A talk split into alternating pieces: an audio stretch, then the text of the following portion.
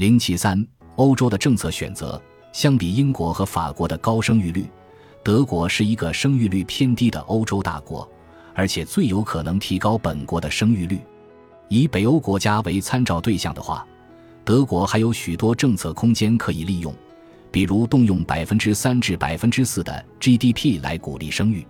德国完全具备实施类似生育支持政策的财政实力。关于移民问题，虽然各国应继续开放各类移民，但也需要通过制定倾斜性政策，以吸引更多的高技能劳动力移民。欧洲各国应该致力于营造更友好的英语环境，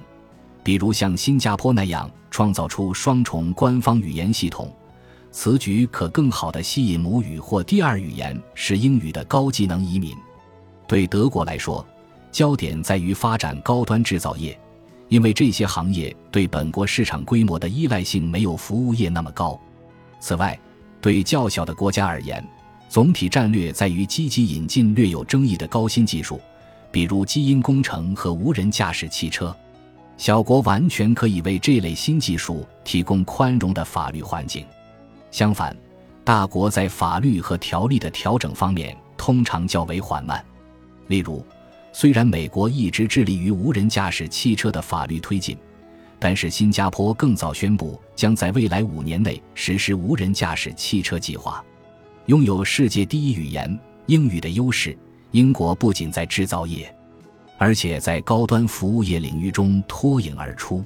它可以充当欧洲的门户，连接美国和世界其他地区。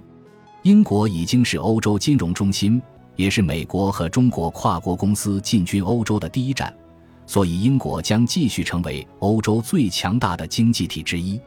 前面讲了一些小国如果采取特别开放和包容的政策，包括移民政策、税收政策和行业审批政策，就有机会成为大国或区域的门户，取得经济上的成功。小国甚至不必非得在技术上有所创新，也可以在政策和制度方面创新。中国香港在二十世纪下半叶成为世界通往中国内地的门户，虽然它并没有很多高科技企业，但其门户地位成就了繁荣。新加坡是另一个很好的例子，它正在迅速成为东南亚国家的门户。事实上，新加坡之所以比中国香港更为成功，根源在于东南亚对新加坡的依赖度高于中国内地对香港地区的依赖度。作为门户战略的一部分。新加坡和中国香港都正确奉行了非常开放和自由的经济政策，以市场为中心，低税收、低福利，这些政策是门户战略的得力要素，因此也成为吸引合适移民必不可少的利器。在欧洲和北美洲以外，富裕国家的数量有限，有些是充当门户的富裕小国，比如新加坡；有些则是资源丰富的英语语系国家。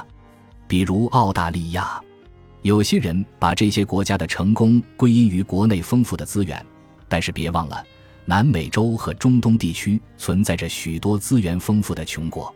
那些资源丰富的英语国家之所以脱颖而出，是因为拥有良好的制度，得益于英语的语言优势，且与其他富裕国家保持着紧密的联系。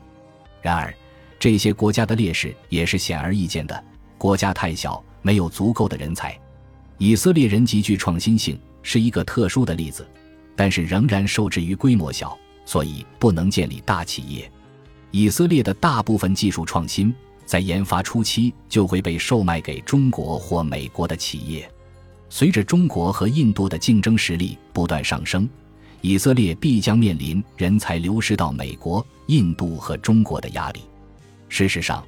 正如我们在前面章节中所解释的。生活在大国的犹太人要比留在以色列的犹太人成功的多。总结：欧洲作为一个整体，其人口规模和人口能力都是可以和美国一比高下的，但是生育率和吸引高端移民的能力不如美国。而且由于欧洲各国语言和文字上的差异，其国家之间交流的畅通程度低于美国和中国这样的国家的国内交流，所以其综合创新力还是弱于美国。不过，如果欧洲国家对来自世界其他地区的高技能移民的政策更趋向开放，营造更友好的英语环境，加大鼓励生育的力度，那么欧洲在经济方面，尤其是高端制造业上的创新前景仍然乐观。本集播放完毕，感谢您的收听，喜欢请订阅加关注，主页有更多精彩内容。